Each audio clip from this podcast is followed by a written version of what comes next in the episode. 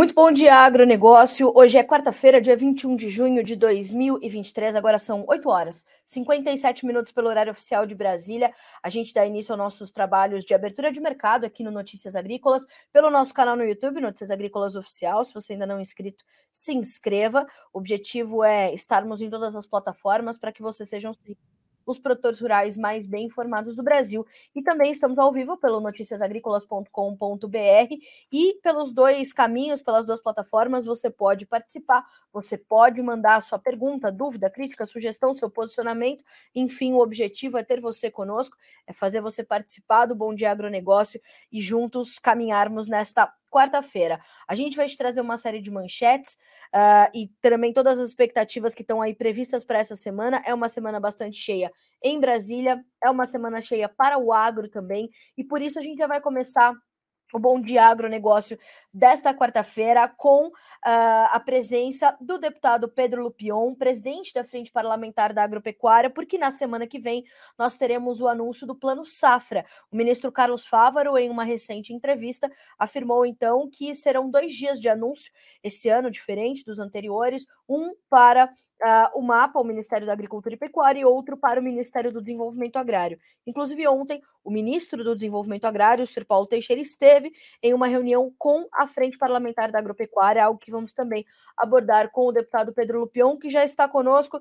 Deputado, bom dia para o senhor, seja bem-vindo ao Bom Dia Agronegócio, ao Notícias Agrícolas mais uma vez, é sempre um prazer recebê-lo. Bom dia, Carla, bom dia a todos que nos acompanham, excelente dia a todos que estão aí interessados no, nos rumos do nosso agronegócio. É isso mesmo. Muito obrigada, deputado. Uh, quais são as expectativas da frente para esse, esses dias 27 e 28, quando serão anunciadas, então, as novas premissas, as novas diretrizes do Plano Safra 2023-24, deputado? Veja, Carla, os ministros, ambos os ministros têm dito que será um plano safra robusto, que terá muitos valores disponíveis, que haverá um volume grande de recursos é, disponível para equalização de juros e também para seguro. É óbvio que a gente espera que as nossas demandas sejam atendidas. Nós apresentamos uma demanda ao governo de em torno de 25 bi, que seria necessário para a equalização de juros, para possibilitar um, um, volume de negociações de 400, 450 bilhões, e também em torno de 3, milhões de, 3 bilhões de seguro. Né? Seguro é algo muito importante nesse momento, nós estamos vendo Uh, vários problemas aí pelo nosso campo, a queda de preço, a gente precisa de dinheiro para preço mínimo também, algo que a gente não falava já há algum tempo, principalmente para milho, a gente precisa também colocar pelo menos um bilhão de preço mínimo. Então, isso tudo a gente está buscando que esteja nesse plano. Infelizmente, é mais complicado, né? porque com a criação de novos ministérios, acaba que a gente tem que fazer negociação de plano safra com um, com outro, e há uma espécie de segregação né, de, de, de, partes do agro, da agricultura brasileira. Né? Então, a gente ontem teve uma conversa com o ministro Paulo Teixeira, ele fez uma visita institucional à Frente Parlamentar da Agropecuária, uh, tratamos especificamente de Plano Safra, mostrando qual seria o caminho necessário para o atendimento do setor, principalmente da agricultura familiar, lembrando que a agricultura familiar é praticamente 90% do agro brasileiro, meu estado, o estado do Paraná, por exemplo, de 300 mil propriedades, 280 mil são agricultura familiar, se eu não me engano. Então a gente tem que buscar esse pessoal também. As últimas negociações de, de, de plano safra do vigente foram, se eu não me engano, 70% praticamente para a Pronaf. Então precisa buscar um volume de recursos bom para que haja essa, essa possibilidade de negociações. É óbvio que a gente busca que os juros fiquem sempre abaixo dos dois dígitos, que possibilite uma realização de negócios e de acesso a crédito mais barato para o produtor, mas isso tudo depende da articulação do governo, da Fazenda, de ambos os ministérios agora, né, tanto Fava quanto, quanto Paulo Teixeira e também Banco Central. A nossa parte para ajudar que o governo consiga chegar ao meio termo, a gente está fazendo. Inclusive estive com o presidente Alckmin, conversei com ele também, pedindo auxílio, que nos dê a devida importância nesse tema, porque isso é extremamente importante para viabilizar e manter a nossa competitividade.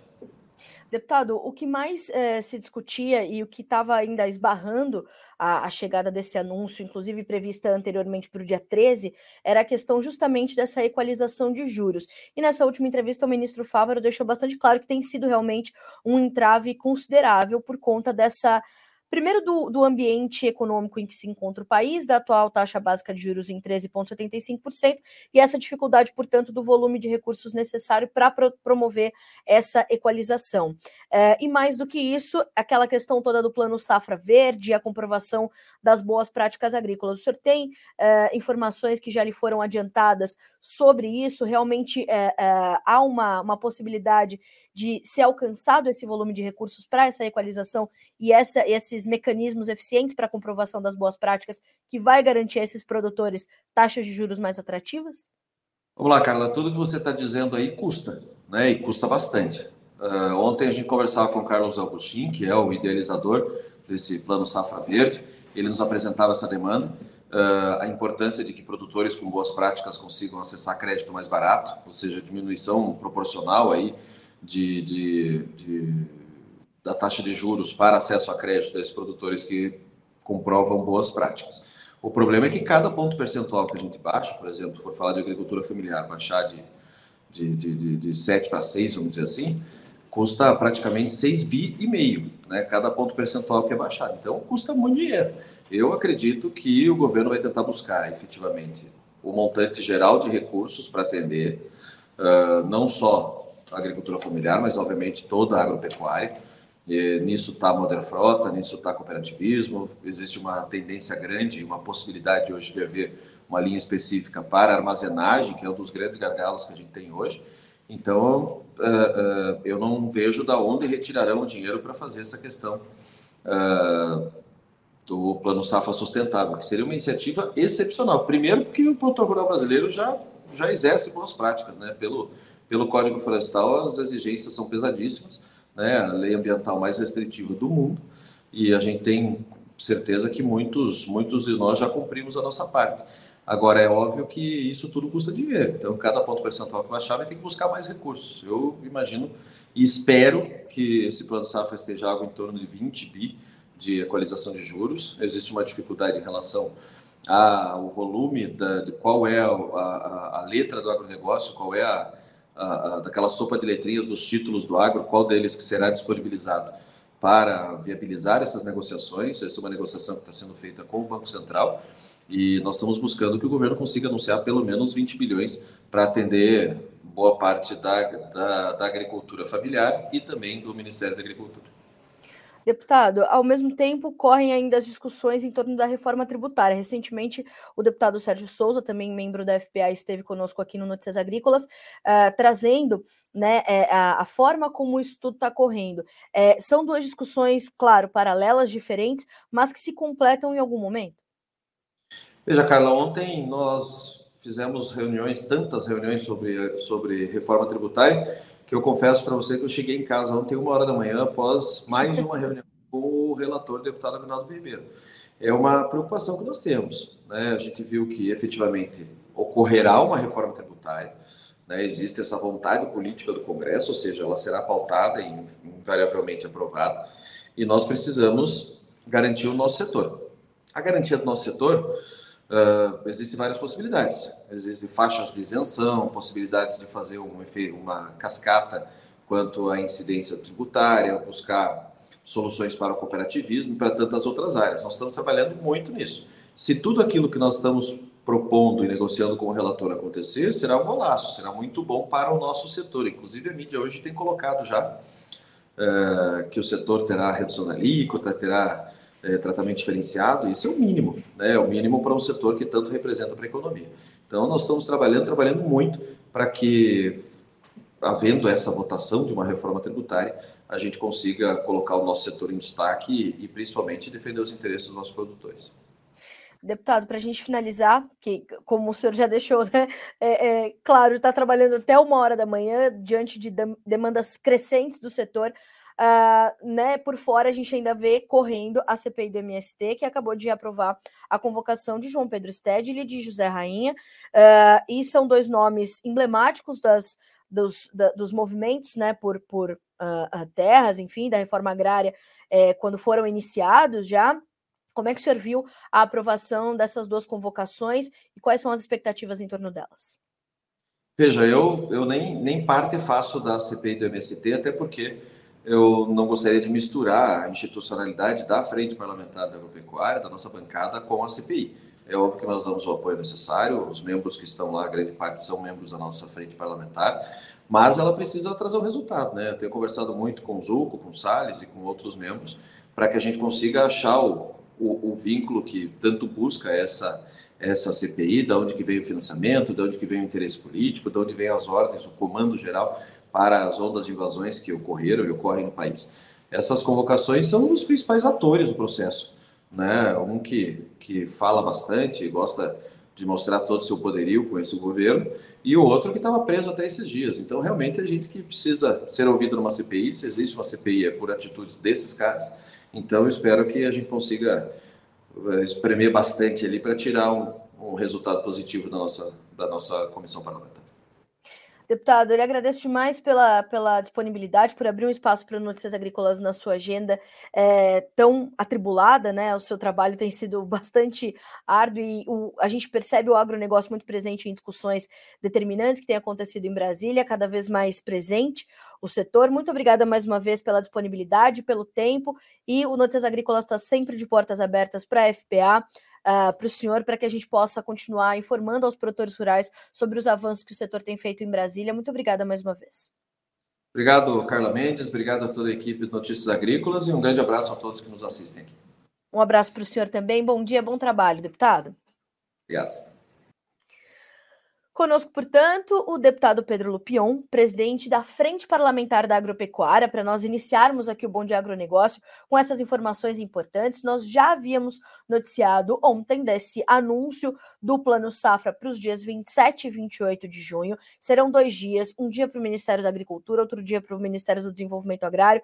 Uma preocupação, claro, né, que vem Uh, e o Pedro Lupion já havia falado sobre essa preocupação uh, na primeira entrevista que deu ao Notícias Agrícolas enquanto presidente, né? Logo foi eleito, deu uma longa entrevista ao Notícias Agrícolas, pontuando ali as suas preocupações, as suas expectativas e as demandas é, sobre as quais se debruçaria enquanto presidente da frente, uh, e ele falava sobre esse desmonte do ministério, né? Tirar a agricultura familiar do Ministério da Agricultura e criar-se uma nova pasta.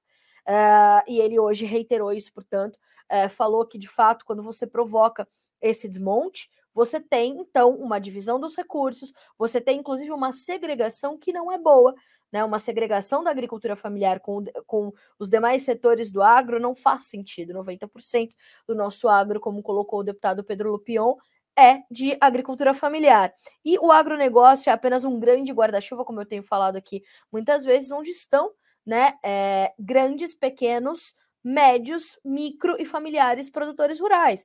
Todos eles são parte de uma de uma mesma engrenagem complexa que é o agronegócio brasileiro, são peças determinantes. E fazer essa essa, essa segregação não é boa para ninguém. Inclusive, a comunicação fica dificultada, porque já né, essa, esse entendimento da população urbana de que a agricultura familiar é preterida. Meu Deus, não, né? Precisamos continuar garantindo que eh, as boas notícias, as boas informações sigam é, pautadas justamente mais sobre agregação do que segregação. Então, ontem, o ministro do Desenvolvimento Agrário, Paulo Teixeira, esteve, fez uma visita institucional à frente. Todas as terças-feiras, a Frente Parlamentar da Agropecuária tem a sua reunião Uh, ao meio-dia, né, horário do almoço ali, então já é uma reunião muito tradicional, uma reunião importante, dali saem discussões e, e decisões também determinantes para pautar as demandas e os próximos dias. E nós temos então ontem, né, tivemos essa, essa visita do Paulo Teixeira, que trouxe inclusive esta declaração de que o plano safra precisa ser robusto e atender aos anseios dos produtores rurais. O Pedro Lupion uh, também uh, falou sobre a, a necessidade maior que é a equalização dos juros e espera, né, a FPA espera pelo menos 20 bilhões de reais destinados ali para este fim, para a equalização dos juros. O pleito inicial foi de 25 bilhões, mas já é sabido que não vamos alcançar essa totalidade. Então, Pedro Lupion afirma que a expectativa é de que pelo menos 20 bi sejam destinados à equalização das taxas de juros. Plano Safra chega então nos dias 27 e 28 de junho. Vamos seguir aqui com as nossas.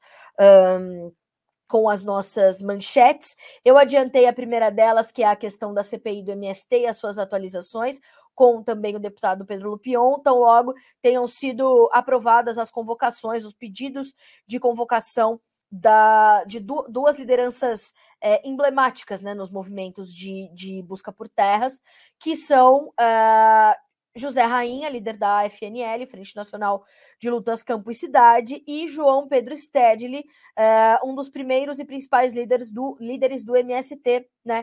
Lembrando que José Rainha esteve preso até outro dia, foi preso no Pontal do Paranapanema, é, acusado de extorquir produtores rurais. Então, é, o intuito é de que eles prestem depoimento na condição de testemunhas aos parlamentares. As datas das sessões ainda serão definidas. A decisão foi negociada pelo colegiado da comissão mediante, veja, um acordo do governo ou com o governo para retirar da pauta a convocação do ministro da Casa Civil, Rui Costa.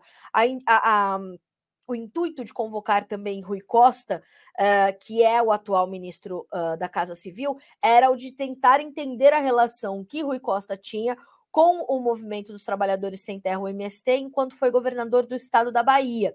Então, foi retirado da pauta e houve então essa a aprovação da convocação de João Pedro Stedley e José Rainha, que serão ouvidos, então, na comissão do MST, das, da, na CPI, perdão, da, da, das invasões de terra na CPI do MST. Lembrando que a convocação obriga a pessoa a ir para para a reunião da comissão e prestar o seu depoimento, prestar os seus esclarecimentos. É diferente de um convite, né? Porque havia. Ah, vamos convidá-los. Não.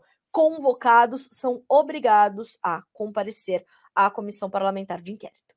9 horas e 14 minutos pelo horário oficial de Brasília. Seguimos com as nossas informações e hoje também é um dia importante para a Suprema Corte do Brasil, uma vez que o indicado de Lula a vaga que será deixada pelo ministro Ricardo Lewandowski, uh, né, o, o senhor Cristiano Zanin, advogado pessoal do presidente Lula, que o defendeu, inclusive, na Operação Lava Jato, será sabatinado no Senado nesta quarta-feira. A Comissão de Constituição e Justiça, a CCJ, do Senado, do Senado Federal, vai sabatinar nessa quarta o advogado Cristiano Zanin, indicado por Lula para assumir o, o, lugar de Ricardo Lewandowski no STF. A reunião começa às 10 horas, em mais alguns minutinhos.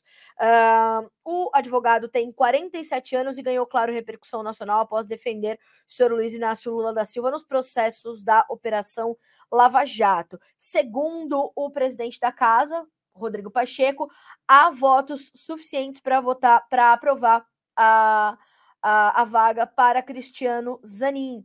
Então, vamos observar. Uh, ele disse, abre aspas, vamos resolver isso tudo amanhã. A sabatina está tá marcada para começar às 10 uh, ah, e o colegiado da CCJ é composto por 27 membros, né?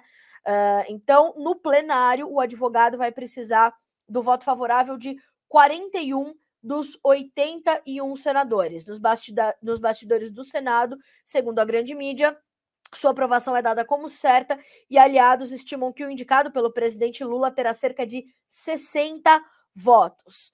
Então, vamos ter atenção, porque de fato é, é algo surpreendente, né? Mas uh, o ministro da Justiça, Sr. Flávio Dino, recentemente falou como é que alguém vai indicar um inimigo, né? Ou alguém que não esteja ali alinhado com os seus pensamentos. Mas não é o suficiente, não é, senhor ministro, para a gente fazer uma indicação à Suprema Corte do país. Mas, como as coisas estão correndo, faz algum sentido a gente ver esse nome é, ser indicado ao Supremo Tribunal Federal. Na sequência, ainda falando do Senado, hoje comecei por Brasília, porque fomos direto para Brasília é, para começarmos o nosso dia né, com o presidente da FPA, e a gente segue aqui com algumas informações importantes para, na sequência, a gente detalhar mercados, clima e tudo mais, tá certo?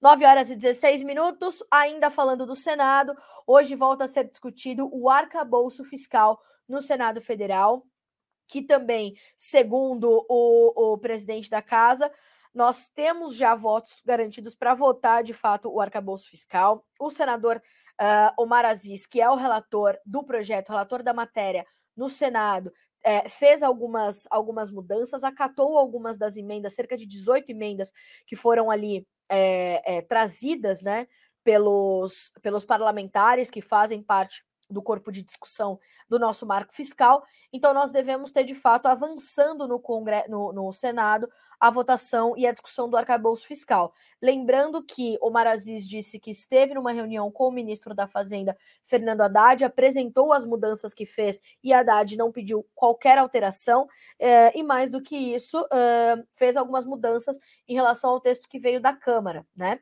Então, vamos entender como ficam essas essas condições nessa quarta-feira.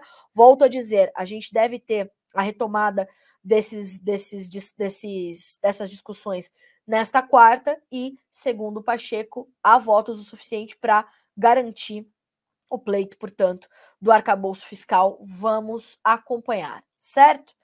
Bom, ainda uh, trazendo expectativas. Hoje é um dia cheio de expectativas, né? Expectativas para o Plano Safra, expectativas para o arcabouço fiscal, para a CPI do MST e também, claro e naturalmente, a expectativa em torno da nossa da nossa taxa básica de juros, né? Uh, então, vamos entender.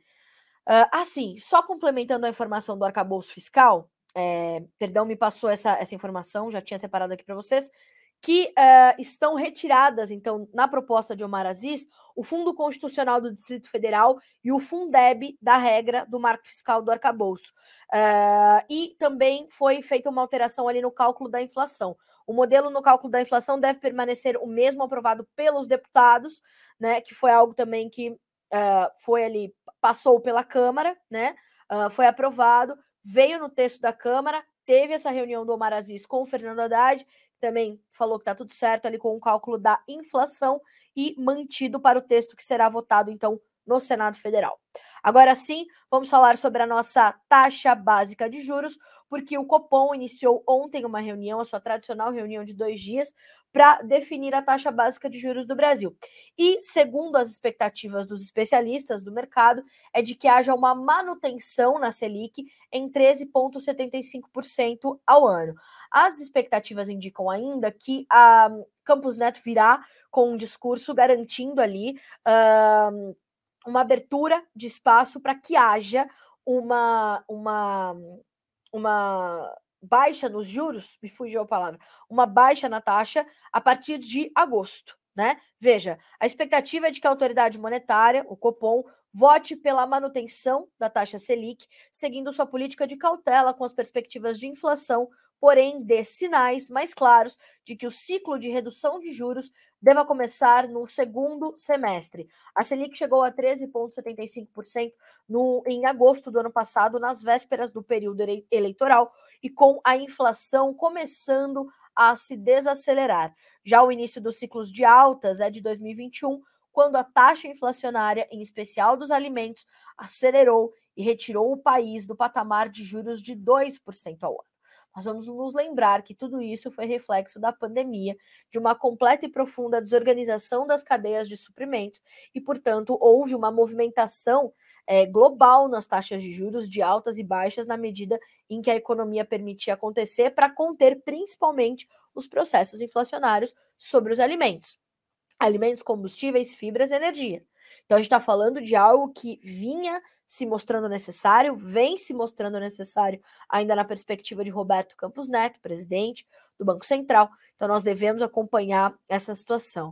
Uh, inclusive, em uma em uma um evento com a participação de Roberto Campos Neto, os varejistas pediram né, eh, essa revisão o mais rápido possível da nossa taxa básica de juros. Inclusive, uh, a, a, a, a presidente do Conselho de Administração do Magazine Luiza, a senhora Luísa Trajano, ela pediu um sinal de redução para a nossa taxa, afirmando que, abre aspas, ninguém aguenta isso, fecha aspas. A economia precisa ser, né, e, e precisa ser protegida, não tem como, né?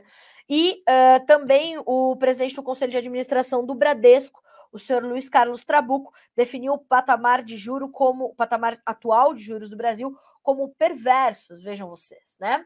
Agora, como é que a gente controla a inflação? Na canetada não dá para ser, dona Luísa Trajano e o senhor Trabuco. Precisamos de mecanismos para isso. Então vamos entender como vem uh, as decisões do Copom nesta quarta-feira, dia 21, e o que a gente pode esperar na sequência, né? Como vem o, o, o entendimento disso tudo na sequência, né? Uh, se teremos espaço para essas baixas a partir do segundo semestre ou não, a gente está monitorando. Qualquer novidade, a gente, uh, claro, atualiza vocês por aqui. Outra informação importante: tudo isso está ali no, no cálculo dos juros que serão apresentados semana que vem no Plano Safra, tá? Então, vamos monitorar. 9 horas e 22 minutos. Agora sim, vamos passar para as questões ligadas ao agronegócio de fato. Todas essas impactam o dia a dia do agro, o dia a dia do produtor rural, não é? Mas vamos falar do campo agora, vamos falar do que está acontecendo, uh, principalmente nos Estados Unidos, para começarmos aqui a detalhar alguns mercados, porque ontem o USDA, o Departamento de Agricultura dos Estados Unidos, trouxe uma nova deterioração nas lavouras norte-americanas, tanto de soja quanto de milho. A redução no índice de lavouras em boas ou excelentes condições foi substancial para as duas culturas. Nós estamos falando, então, de uma, de uma baixa na soja uh, de 59% para 54% no índice de lavouras em boas ou excelentes condições, e esse índice fica, portanto, abaixo também do registrado no mesmo período do ano passado, quando eram 58% das lavouras nesse estado. Nós temos Illinois, que é o maior estado produtor de soja dos Estados Unidos, com apenas 33% das suas lavouras em bom ou excelente estado. Iowa, o segundo maior produtor, tem 56%. E a média esperada pelo mercado para o índice total era sim de uma queda de 59% para 57%. Veio para 54%. Ou seja, a piora veio é, mais grave do que o mercado esperava. O mesmo aconteceu para o milho. Nós temos para o milho uma queda de 61% para 55%. A média esperada pelo mercado era de 58%. Nós estamos falando com um, Iowa, né? Assim, e em 2022 nós tínhamos 70% das lavouras de milho em boas ou excelentes condições, então bem distante os 55% desse ano. Iowa, que é o maior estado produtor de milho dos Estados Unidos, tem 59% de campos em boas ou excelentes condições. Illinois, segundo maior, 38% apenas. Illinois está, Illinois e Iowa estão com 100% dos seus territórios sob alguma condição de seca, segundo as últimas informações apresentadas pelo Drought Monitor, aquela ferramenta que monitora a seca nos Estados Unidos. Então, a gente está falando dos dois maiores produtores de grãos dos Estados Unidos, com 100% dos seus territórios sob alguma condição de seca. Então, percebam, é bastante sério o que está acontecendo por lá. Uh, o que, que a gente pode entender? A safra americana está se deteriorando, continua se deteriorando. Isso porque o plantio aconteceu muito bem, o plantio ocorreu num ritmo ótimo. No entanto, nós tivemos dificuldades porque as chuvas foram abaixo da média, o que faz com que as lavouras cheguem ao seu ponto de desenvolvimento sem uma reserva hídrica. Então, as, as lavouras americanas precisam de chuvas imediatas. Precisa chover já agora. E caso isso não aconteça, as perdas de potencial produtivo vão se intensificando. No restante dessa semana, a gente ainda vai ter também a atualização do Drought Monitor. Sabemos, vamos saber quanto uh, temos do território americano produtivo sob alguma condição de seca. Haverá aumento? Haverá manutenção? O que, que vai acontecer? O que a gente pode dizer é que as chuvas ainda são insuficientes para essas lavouras. A, o estágio em que elas estão, inclusive a soja, teve um plantio muito mais acelerado e se concluiu muito mais cedo este ano, o que faz com que haja uma parte grande da safra de soja sob essas condições adversas de clima toda ao mesmo tempo, o que agrava ainda mais a situação.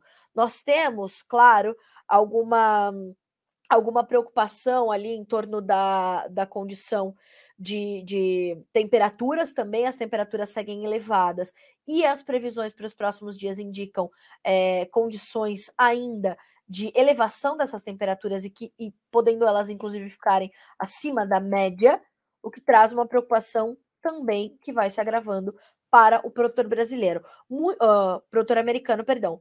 Muitos produtores já têm feito essa relação né, uh, com alguns outros anos também de clima muito, muito adverso, como foi o caso de 2012, 2013, por exemplo, onde a safra americana registrou uma queda, uma quebra expressiva por conta dessa seca. Né? Então há essa relação e ela vai ser feita inevitavelmente, e a gente vai é, entendendo como é que o mercado reage a isso que é justamente o nosso próximo assunto, a nossa próxima pauta. Como é que os mercados em Chicago estão reagindo a esses números que o USDA trouxe ontem? Então, veja, hoje nós temos boas altas que se registram para os preços da soja, do milho e também do trigo na Bolsa de Chicago, em função dessa informação que o USDA trouxe ontem e diante das previsões que nós temos, uh, indicando ainda adversidades climáticas para o Corn Belt nos próximos dias. Os mapas climáticos ainda sinalizam chuvas de baixo volume e mal distribuídas. Mais do que isso, temperaturas se elevando e as lavouras perdendo potencial semana a semana. Então, nós temos ainda uma condição adversa de tempo, uma condição que, que acaba trazendo ali dificuldades sérias para o produtor americano e uh, o mercado vai reagindo a isso diante dessa possibilidade de uma perda uh, consistente né, de, de, de potencial produtivo. Hoje, inclusive, os futuros da soja testam altas ali que chegam perto dos 20 pontos. Com isso, o julho, que é o mercado spot, primeiro contrato, vai a 14 dólares e 96 centes por bushel, mas a nossa atenção maior está sobre o novembro, que é referência para a safra americana, e testa 13 dólares e 58 centes por bushel. No milho, nós temos altas que variam de 13 a 16 pontos. A nossa atenção maior vai para o setembro, é, perdão, para o dezembro, que também é referência para a safra americana, 6 dólares e 13. A gente precisa lembrar uma outra situação. As próximas duas semanas, elas serão determinantes para, um, definir a produção de milho, a produtividade, o potencial produtivo, e dois, para direcionar o que a gente poderá ver da soja. E eu te lembro, você melhor do que eu sabe, que a soja é uma planta muito mais resiliente do que o milho, né? E aí a gente vai ter que entender como é que esses mercados vão reagir a essas condições que seguem, portanto, desfavoráveis com, quando a gente pensa em clima para a safra 2023-24 dos Estados Unidos. 9 horas e 29 minutos pelo horário oficial de Brasília. A gente segue trazendo destaques sobre o mercado, porque veja você, é, enquanto a soja sobe mais de 1% nesse momento, o milho mais de 2,5% e o trigo mais de 2%. Hoje eu não fiz a nossa rodada de preços tradicional, né, por conta da, da nossa entrevista ali para começarmos o Bom Dia Agro, mas eu vou falar para vocês quanto é que está caindo agora o óleo de soja. 5,8% de queda. No, na abertura do dia, na, dos mercados, né, melhor dizendo, as baixas chegaram a superar 6%. E aí separei aqui o comentário do meu amigo Eduardo Vanin, uh, analista de mercado da Agriinvest Commodities e profundo conhecedor desse mercado de derivados, que disse o seguinte: olha só, se eu tivesse que eleger as três maiores fontes de volatilidade no mercado da soja, seriam, em ordem de grandeza, EPA, EPA e EPA. Você sabe o que é a EPA? É a Agência de Proteção Ambiental dos Estados Unidos. Por quê? Uh, porque nós temos ali as mudanças que vão sendo colocadas e retiradas pelo, pela agência de proteção ambiental dos Estados Unidos em torno da política de biocombustíveis. A política de biocombustíveis, o que deveria favorecer o óleo de soja, ela é uma política, uh, uma, uma agenda de campanha do presidente Joe Biden. Só que ele tem de um lado, né, uh, essa, essas, essas é, é, processadoras de, de, biocombustíveis, essas usinas de biocombustíveis, e do outro lado as petroleiras falando de Joe Biden, o que vai sobrar para nós? E aí ainda colocaram, né, nos últimos meses, os carros elétricos. Vão entrar no mandato? Não vão? O que, que, vai, o que, que vai acontecer com os, os carros elétricos, os biocombustíveis e o combustível fóssil nos Estados Unidos? Toda essa incerteza gerou essa condição. Então, nós vimos que, de fato, é, o óleo de soja tem tido muita volatilidade, mas subiu forte e é, segundo as informações de analistas internacionais, a commodity com melhor desempenho neste mês e também em maio subiu agressivamente. No entanto, no entanto, essas altas que foram registradas ontem, ontem, elas vinham antes da atualização da Agência de Proteção Ambiental sobre as regras destinadas a aumentar o uso de combustíveis de baixo carbono. Os contratos futuros de óleo de soja subiram 28% desde maio, enquanto os do farelo da soja, por exemplo, subiram apenas 2%. Então, nós vamos olhando para isso e o mercado de biocombustíveis, os mercados, eles dependem fortemente do apoio do governo americano, incluindo o padrão de combustível renovável federal, que exige volumes que os fabricantes de combustíveis devem misturar em seus produtos a cada ano. O mesmo como acontece no Brasil. Só que por lá, a Agência de Proteção Ambiental tem feito mudanças muito rápidas e muito bruscas. E hoje, é o dia em que sai a decisão ali uh, para os próximos três anos. Então, perceba, é, a, a, a, o objetivo é entender para onde vai tudo isso, né? Então, uh, a gente observa o mercado de óleo de soja muito volátil diante dessas decisões da Agência de Proteção Ambiental dos Estados Unidos, uh, e a agência vai estabelecer um novo limite de volatilidade para o preço desse crédito uh, de, de conformidade né, dos biocombustíveis. Então, isso tudo tem trazido ainda mais volatilidade para esse mercado, que hoje cai 5%, sentindo essa, né, essa, essa mudança trazida pela Agência de Proteção Ambiental. Então, a gente vai é, monitorando, vai buscando entender.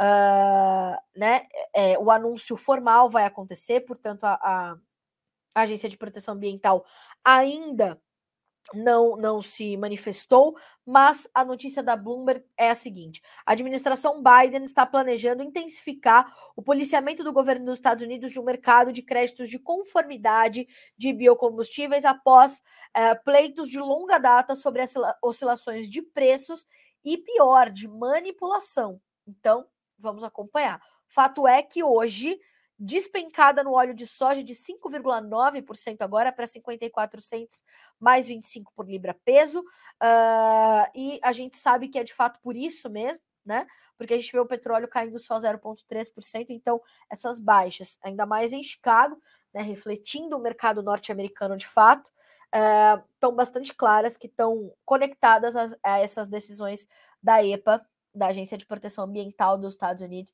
que adiantou ali algumas colocações, portanto. Vamos acompanhar, vamos monitorar. Bom, na sequência, eu quero falar sobre clima também, mas dessa vez na Ásia.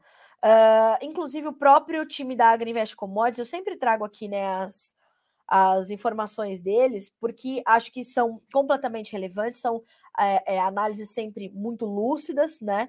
E isso é importante para a gente entender, para a gente trazer uh, também para o entendimento de vocês. A importância que nós temos de monitorar o clima na Ásia agora.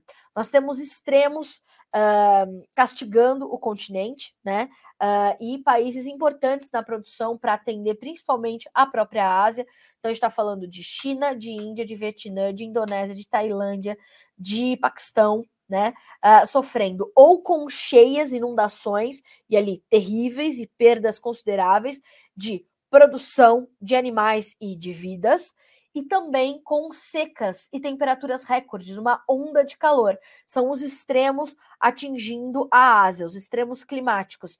E isso traz muita preocupação aos mercados uh, e principalmente às autoridades, né? Porque as autoridades nesses países estão ali aflitas com o, a disrupção que essas, né, essas intempéries podem causar na produção de alimentos, o que pode agravar a inflação desses alimentos e tirar mais uma vez, agora por outro motivo, o poder corroer o poder de compra das suas populações e promover mais uma vez mais um momento de insegurança alimentar. Então nós temos, né, na China já a perda de muitos animais, a perda de. Eu vou pedir até para o Christian colocar essa. Nosso editor aqui, colocar essa notícia na tela para juntos nós acompanharmos as previsões de temperaturas, chuvas e os níveis de umidade no solo, no leste e no sul da Ásia, que são ali regiões importantes de produção agrícola. A China já perdeu arroz, já perdeu trigo, já perdeu porcos, já perdeu peixes, já perdeu coelhos. Uh, a Indonésia está perdendo muito café, a Tailândia está perdendo cana-de-açúcar. Uh, e aí a gente vai né, é, é, enumerando e empilhando os problemas. Uh, essa notícia ela que nós publicamos no final do dia de ontem, ela tem muitos detalhes, inclusive, né, sobre esses relatos que vem chegando. Uh, Vietnã está sofrendo, o café robusta sente. É, na Índia, as estimativas são de que haja pelo menos cerca de 600 milhões de pessoas expostas a esse calor extremo. Inclusive, o governo falando: ó, durante o dia fica em casa, não sai, evita o sol, porque está morrendo. Já três, uh, nos últimos três dias, pelo menos 34 pessoas morreram em decorrência do calor extremo, tá? 34 pessoas só na Índia. Então a gente está falando de condições realmente muito ruins. Para a Índia, as coisas podem começar a melhorar nos próximos 3, 4 dias pela chegada das chuvas de monção. É, as chuvas de monções elas são ali é, determinantes. Julho é o mês mais úmido para os indianos, o que garante ali pelo menos o mínimo de produtividade das suas lavouras, por exemplo.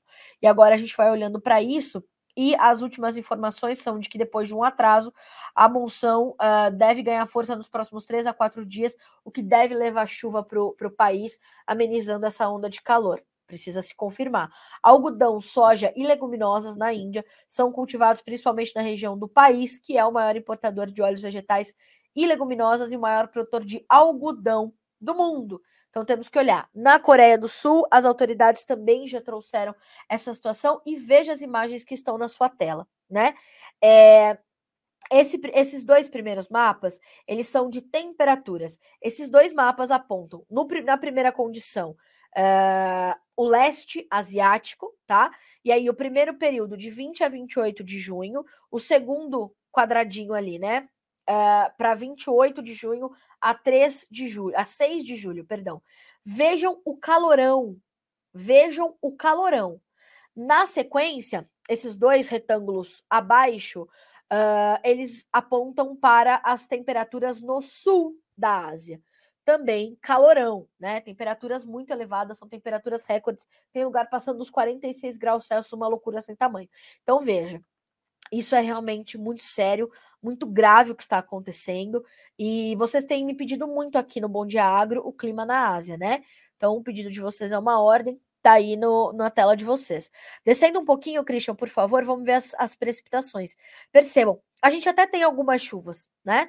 Para esses mesmos períodos, de 20 a 28 de junho e 28 de junho a 3 de julho. Mas são chuvas esparsas, de volumes pouco consideráveis. Agora, já no final de junho, começo de julho, é, que são o, os segundos retângulos nas duas imagens, a gente está vendo já volumes melhores. São essas chuvas de monções que chegam a regiões importantes da Ásia, portanto, tá? E, lembrando, não tem só seca. Como são os extremos, há locais nessas manchas vermelhas onde continuam essas chuvas intensas. Teve lugar que choveu 35 horas ininterruptas né, em algumas províncias da China. Uma loucura. Perdeu-se muito trigo, cerca de 20%, 20 do trigo já foi, e o Eduardo Vani vem falando isso ó, há semanas.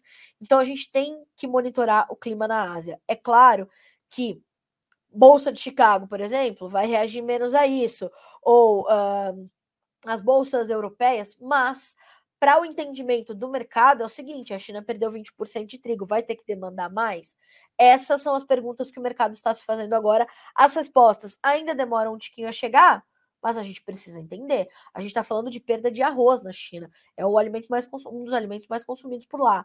Então, a gente está falando de coisa séria. Pode secar ali a, a região do rio Yangtze, que é um, um dos principais, o principal rio da China. Então, a situação é muito grave. E para a gente terminar aqui uma, uma série de imagens, de mapas, a gente pode até ver as próximas imagens, mas eu vou pedir para o Christian colocar também aqui os níveis de umidade no solo. Veja, os pontos em verde é onde você tem muita excesso, perda de produtividade, perda de produção, perda por conta do excesso de chuva. Onde está marrom, amarelinho, bege, né? É onde está faltando água. Estão entendendo? Extremos, extremos para todos os lados. Então a gente tem essa preocupação e a gente tem que monitorar. Só de título de curiosidade, mas para vocês verem o calorão, vou pedir para o Christian rolar um pouquinho a matéria para a gente ver as imagens que circulam. Esse é um trabalhador chinês, né? Jogando água na cara para ver se alivia o calor. Esse, na sequência, essa, essa notícia está disponível para vocês, tá?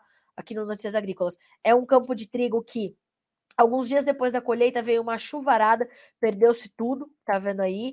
Uh, e na Índia também tem um senhor com jogando água na cara, um outro rapaz tomando água e aquele montão de gente, né?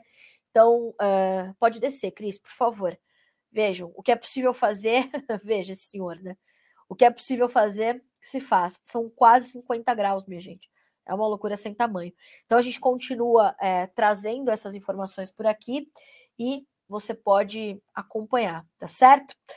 Bom, 9 horas e 42 minutos pelo horário oficial de Brasília. A vocês que estão uh, nos acompanhando, quiserem mandar suas perguntas, suas dúvidas, seus posicionamentos, por favor, fiquem à vontade. O nosso objetivo aqui é te ouvir, é responder as suas perguntas, tirar suas dúvidas e garantir que o seu posicionamento seja sempre ouvido.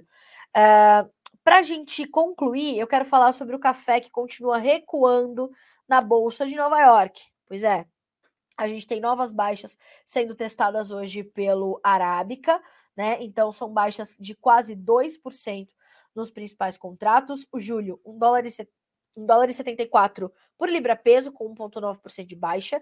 O setembro, 1 dólar e 73 mais 65, caindo 1,4%. 1,5% de baixa para o dezembro, que tem 1 dólar e 72 mais 10. O março, 1 dólar e 72 mais 65, caindo 1,3%. O mercado de café ainda muito pressionado pelo avanço da colheita brasileira. Né? Nós estamos ali evoluindo melhor com os nossos. Uh, com os nossos trabalhos de campo, a nossa colheita segue bem, uh, as condições de tempo são favoráveis para esse, esse avanço e isso vai exercendo alguma pressão sobre as cotações. Abre aspas para o escritório Carvalhais, um dos mais, o mais tradicional, acho, voltado à análise de, de mercado de café no Brasil. Aliás, completou o boletim número 90, se não me engano, são, são muitos anos de história. Aliás, eu sugiro que você recupere essa história Uh, eu já falo sobre isso, tá? Sobre o boletim do, do, do escritório Carvalhais. Mas a, análise, a última análise do escritório diz: os negócios fechados são de produtores que precisam fazer caixa rapidamente para enfrentar as despesas de colheita, mas o volume é pequeno para esta época de início de safra, porque os negócios não avançam muito no Brasil. Né? Os produtores estão é, é, avançando bem pouco, vendendo é, o que é preciso Uh, e participando de forma muito tímida no mercado diante dessas baixas, portanto, que têm sido registradas é, nesses últimos dias. Então a gente continua de olho, continua monitorando, vamos ver como é que o mercado se comporta. Até porque a gente tem que olhar para o dólar também, né, para formar o preço do café aqui no Brasil. Hoje R$ 4,82 com uma queda, perdão, uma alta de 0,4%, tá certo? Uh, então acompanhamos. E só para uh, sugerir que vocês acompanhem, há 90 anos, há 90 anos, tá? O, o escritório Carvalhais publica suas análises de mercado e foi, claro, né, acompanhando ali a evolução do mercado, a evolução da comunicação. E a Virginia Alves, nossa especialista aqui em café, ela registrou essa história com o carinhosamente chamado seu Duda, né, que é o senhor Eduardo Carvalhais, muito uh, conhecido, é uma referência do café brasileiro, né? É uma, é uma resistência da cafeicultura brasileira uh, e é incrível, né? A primeira análise de mercado do escritório Carvalhais foi publicada no dia 5 de junho de 1933. Com a linguagem típica da época, o objetivo era o mesmo: ajudar o produtor brasileiro na tomada de decisão. Veja o que dizia a publicação, né? Uh, muitos anos atrás, 1933. O presente boletim, cujo primeiro número é agora distribuído aos amigos e fregueses do Escritório Carvalhais, informará a todos o que ocorrer no mercado de café na Praça de Santos, onde o mesmo está localizado. De há muitos que as atividades do referido escritório convergiam para os negócios de café, operando em todas as suas modalidades. Aí veja, né? É a, a, a visão do cidadão, né? A visão do brasileiro. Então, nós tivemos, me parece que foi o pai do senhor Eduardo Carvalhais que trouxe esse primeiro boletim, ele veio trazendo, né? É, e aí é muito interessante de ver as fotos, porque vocês vão ver a escrita da época, né? Escritório ainda com P, atividades com C, atividades. Uh, e de fato foi o pai do Eduardo Carvalhais, né? O, Eduardo, o seu Duda é o Eduardo Carvalhais Júnior, e é quem atualmente publica diariamente os boletins do mercado. É uma família muito envolvida, né? No, no café, tem também o seu Nelson Carvalhais, uh, que se mantém no mercado, já assumiu por um tempo a presidência do Secafé, a, a, o Conselho dos Portadores de Café do Brasil.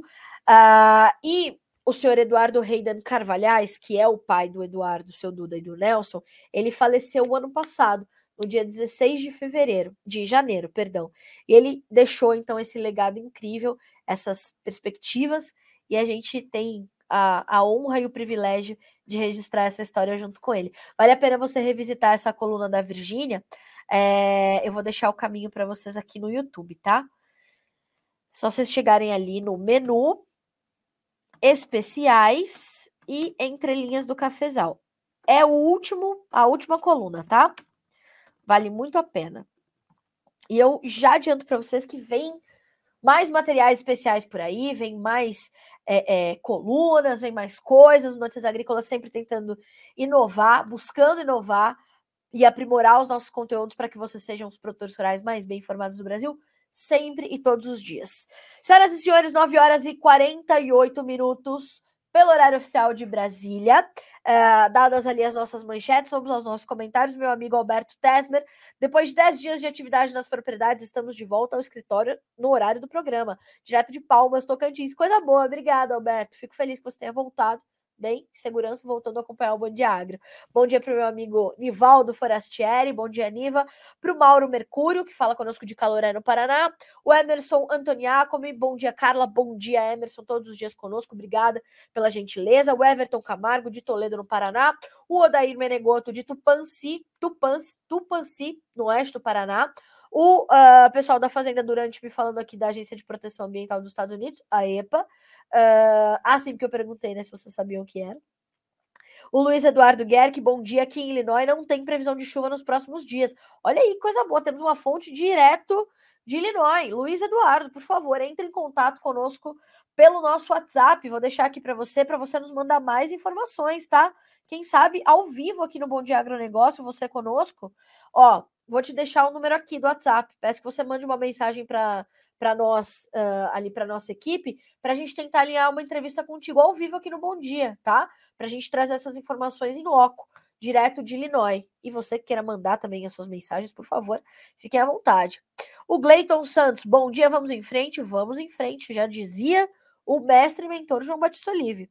O Alban, bom dia a todos. Toledo, Paraná, tempo encoberto, chuvas chegando. Tomara que chegue em bom momento para vocês. Bom dia para minha amiga querida Vanessa Fernandes. Márcio Maciel, bom dia. Lupion está fazendo um bom trabalho na defesa do produtor rural. Assino embaixo.